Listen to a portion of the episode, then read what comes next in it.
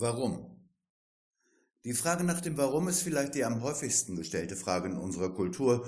Ob es eine wichtige Frage ist, darin scheiden sich die Geister. Auch die Großen dieser Welt, also unser Dr. Nemo, CEO von WMIA, haben manchmal Momente, in denen sie tiefer nachdenken und Themen aufgreifen, die nicht mit Zahlen zu untermauern sind.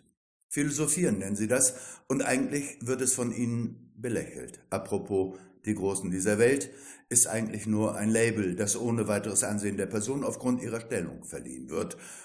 Ob sie sich nun wirklich aus der Schwarmignoranz hervorheben, also groß sind, wäre eine Einzelfallbetrachtung. Naja, schauen wir mal.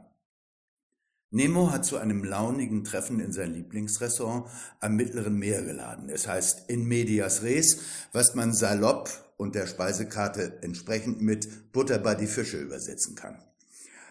Eine oder mehrere sehr gute Flaschen Wein begleiten den Abend, solche von denen, die Wein zu einem Zaubertrank machen, der die Zunge löst, Gedanken fliegen lässt und bei denen man gern, je mehr sie sich leeren, bis Mitternacht im Kerzenschein sein halbes Leben erzählt. Nemo, so gegen Viertel vor zehn. Warum tun wir das, was wir tun? Der Interviewer denkt stark diese Frage. HR-Chef Inutile. Werte sind das, was uns leitet. Wir haben bei WMIA neulich bei einer Klausurtagung der Bereichsvorstände zehn Werte verbindlich festgelegt. Sind nicht Werte das, was uns leitet? Umbra, der Olivenbauer und Bruder Nemus lacht. Oh, gleich zehn Stück habt ihr bei den zehn Geboten abgekupfert. Und die kennt ja auch keiner und sich daran halten, ist eher zufällig. Inutile. Zehn Stück? Das war doch eine gute Idee unseres Compliance-Vorstands Dr. Corotto.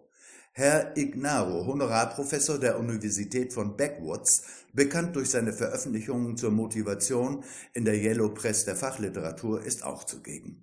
Für solch wichtige Fragen braucht man ja Experten. Macht man ja auch sonst so. Ignaro, wie ich schon in meinem Buch Wie man in zehn Schritten sein Hirn findet, Magister Ubriacone unterbricht Ignaros Werbeblock. Er ist ein im Gesicht leicht geröteter Südtiroler, der Beauftragte für Philosophie und den Weinkeller. Also ein Mann, der in die Tiefe geht, der das Suchen nach der Wahrheit im Wein unübersehbar praktiziert. Uriakone ist übrigens ein gutes Beispiel dafür, dass das, was man hört, oft nichts mit dem zu tun hat, was gesagt wird, sondern eher mit dem, was man selber denkt. Also hören wir von ihm, Herr Kollege Ignaro, zehn Schritte nach zehn Flaschen Wein findet man nichts mehr. Das Geplänkel über diese wichtige Frage nach dem Warum plätschert dahin und es entspricht qualitativ der Interpretation der Bewegung eines Uhrzeigers. Fortunata und Elvira kommen erst jetzt, so gegen halb zwölf in die Runde. Weibliche Intuition weiß eben, wann man spätestens männlich geprägten Auswüchsen ein Ausrufungs- oder Fragezeichen entgegensetzt.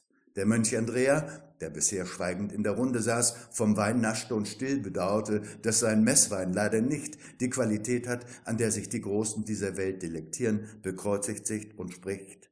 Jesus, unser Herr, fragte am Kreuz nach dem Warum. Gott schwieg. Fortunata, das Warum ist ein Gedanke ins Gestern. Das Was zählt mehr. Es gibt keine Antwort auf das Warum, höchstens den Trost der Poesie. Später dann sind der Interviewer und Elvira allein am Meer. Elvira, ich liebe dich, doch frag mich nicht, warum, ich weiß es nicht. Der Abendwind verführt die beiden in die Nacht und was der Interviewer dazu denkt, hat er Elvira erst am nächsten Morgen gesagt. Das Erklären zerstört Lebendigkeit. Es ist so, als würde man eine Blume pflücken. Ich habe heute ein paar Blumen nicht gepflückt, um dir ihr Leben zu schenken. Wie lebendig WMIA sein wird, das erfahren wir wie immer am nächsten Dienstag.